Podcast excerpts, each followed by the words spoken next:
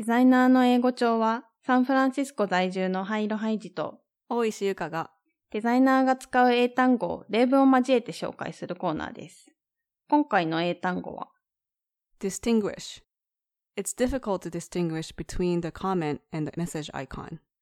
そのコメントとメッセージアイコンは見分けにくい。Using different background colors distinguish one element from another. 異なる背景を使うことで、他の要素と区別することができます。はい。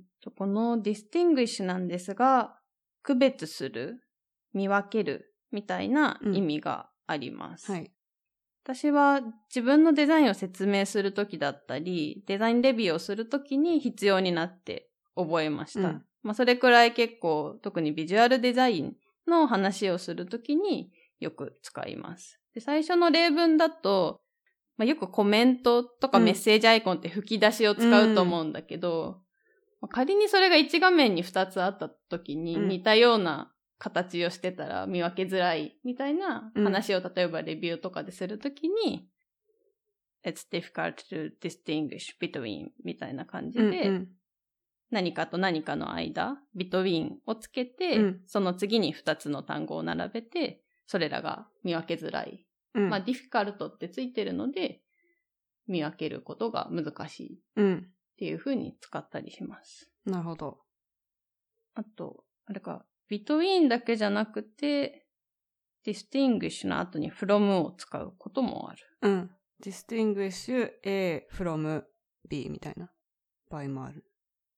で、えっと、その見分けがつきにくいものの対象が2つ以上じゃない ?3 つ以上？うん。の場合は among うんを使ったりするんだけど、なんか、例えば、このヒエラルキーがサイズ感が同じような感じで分かりにくいみたいなうん。感じだったら、It's difficult to distinguish among the text sizes みたいなうん。感じで言う。3つ以上あるときね。うんうん。ああとちょっと小話だけど、うんヒエラルキーって私最初英語で聞いたときあーわかんなかった。ハイアラー？キー。hierarchy 確かに。でも、ヒエラルキー、スペル難しいじゃん、ちょっと。そうね。だから、日本語でヒエラルキーってこう、うんカタカナっぽく書くと、H-I-E-R-A だから、なるほどね。ヒエ。ヒエラルキーなんだよね。なるほ。ど。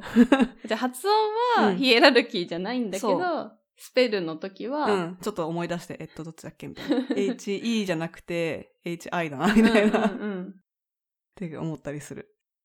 で、これも階層っていう意味なんだけど、そうう、んさっきゆかちゃんが言ってくれたみたいによく使われるのは見出し、うんなんか、HTML っていうところの H1、うん H2、H3 みたいな、まさに階層だよね。そうだね。確かに、それは日本語。でヒエラルキーとは言わないか。うん、デザインの時言わないね。言わないかうん、そうそう、階層っていうかな。あー、階層。あ、そっか。でもそれも、意味的には一緒か。その、社会的な階層みたいな。あ、そうそうそう。そう、ただ、日本語でヒエラルキーっていう時には、うん結構その社会的なうん階層のうん。話。を指すことが多い気がしていて、うんそうそう、なんかあんまり仕事だと使わないかな。そう、だから結構アメリカで働き始めてから、うん。ま、ず発音がわからなくてなんだこの単語って思ったのと、うんいざ、なんか調べてみたら。ヒエラルキーって分かったぞっていう、思った上で、あ、そっか、言われてみればヒエラルキーって階層か、みたいな感じで、なんか思った記憶がある。日本語結構英語が混じってたりするけど、うん。なんかどれがどうなってるのか。ねなんかそれで便利な時もあれば、なんか微妙にこんがらがることもあるようんね。めっちゃある。はい。まあちょっと話がそれてしまいましたが、distinguish は区別する、見分けるという意味です。じゃあ、次の単語へ行きましょう。はい。modify. She proposed that we modify the colors for accessibility. 彼女はアクセシビリティのために色を修正することを提案しました。I'll modify the copy to fit the button. そのテキストをボタンのサイズに合わせるために修正します。で、この単語 modify なんですが、修正変更という意味があるんですが、まあじゃあエディットも例えば修正っていう意味が、編集か。編集うんっ。ていう意味があるけど、どう使い分けるんだみたいな時に、うん modify は結構部分的にわずかに修正するみたいな。うん。そうだね。私の感覚的には、なんか modify は、その間違ってるものを修正するっていうよりも、なんか、これは合ってるんだけど、何か他の目的のためになんかちょっとうん変更、直さないうんといけない。修正よりも変更に近いのかなっていんんう感じがしてます。うんうんうんなんかフィックスとかだと、なんか間違ってるものを直すみたいなうんうんうん感じだけど、 modify は、なんか本当よく使うのは多分このボタンサイズに合わせるとか、このスクリーンサイズに合わせるためにうんうん。直すとか、そういう使われ方が多い気がする。だから意味的に変えたいわけじゃないんだけど、うんちょっと幅的に、意味は同じだけど、うん。ちょっと文字を短くしたいとか、そうねそういう時に使うと。あと、最初の例文の modify the colors うん。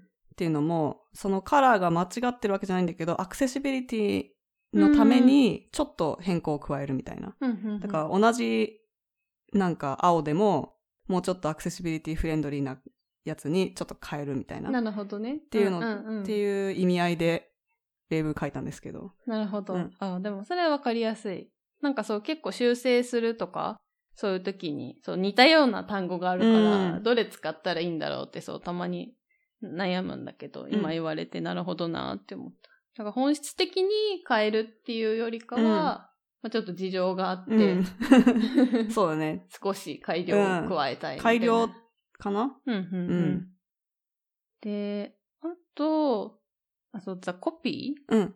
私テキストって訳したんですけど、まあコピーって何かっていう時に、あの和製英語ですけど、キャッチコピーっていう言葉があっうん。て、まあ、これと同じだよね。うんで、コピーはなので英語でも同じで原稿のことかな？うん。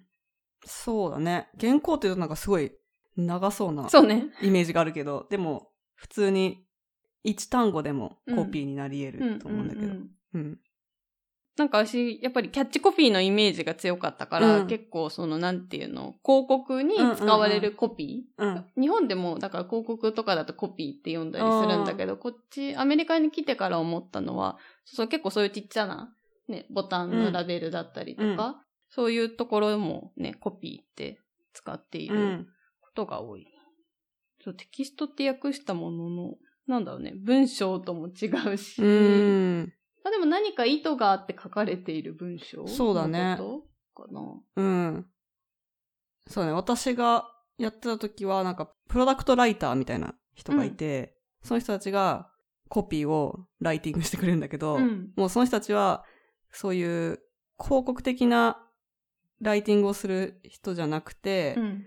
そういうボタンに書かれてることとか、うん。例えばこの機能をどういう名前で読むかっていうのを決めたりとかする、うんうんうん。本当専門的なライターがいて、うんその人たちが作るのもコピーって呼ばれてたし、うんうんでも他のチームでブランドチームの中にそういう別のコピーライティングチームがあって、その人たちはもうちょっと広告的な、こんな素晴らしいプロダクトですみたいなのを書く人たちは別でいたんだけど、うんう両方とも書くものはコピーだとう思う。んうんでも何か意図があって、そうね書か。れ両ているものは。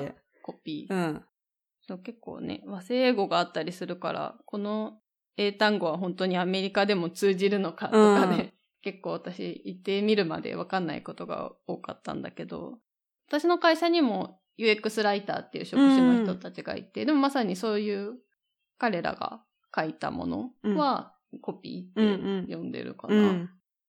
いや、本当に、そういう人たちさ、なんか、すごいよね。いっぱいアイディアが出てくるっていうか、うんプロダクトチーム側で、なんか、こうやって読んどこうみたいな、うんうんなんか適当につける名前とかがあんまセンスなかったりするけど、なんかそういうコピーの人たちが入ってきて、ブレストしてくれると、うんああ、そういう言い方ね、とか、なんか、ああ、確かに、あの、ユーザーからはそう見えてんだな、とか、っうんうんていう新しい発見があったりする。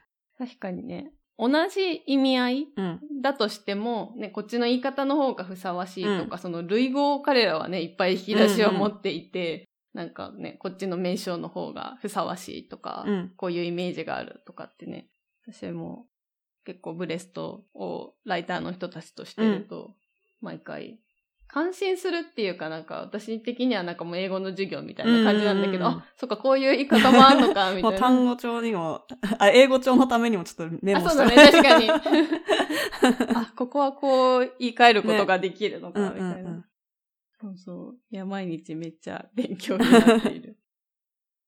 けどね、そう、日本だとまだ UX ライターみたいな職業ってあんまり根付いてない、うん。なかったりするけど、結構ね、アメリカだと普通にメジャーなそうね。職種だったりとかして、いや、でもやっぱね、専門的な人ってすごいなっていうか、デザイナーも結構やっぱライティングってするんだけど、うん UI だったりとかプロダクトの。でもやっぱりライターの人が書くと違うんだうよね。ん。